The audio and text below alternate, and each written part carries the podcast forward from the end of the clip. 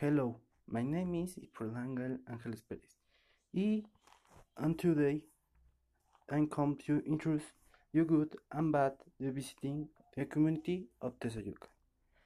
The advantage in visiting these communities are the schools have the best education, your gastronomy is the note drink to live and know stay safe. The tourist place and interest as Teotihuacan.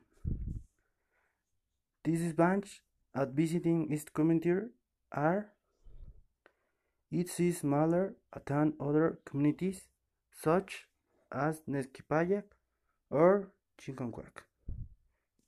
Green is back a note for other communities like Ocobolc and Tenco.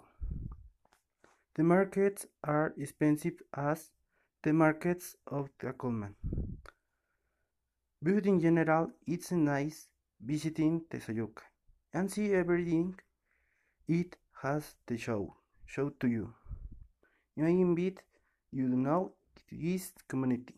Well, I am bold and thank you so much your attention.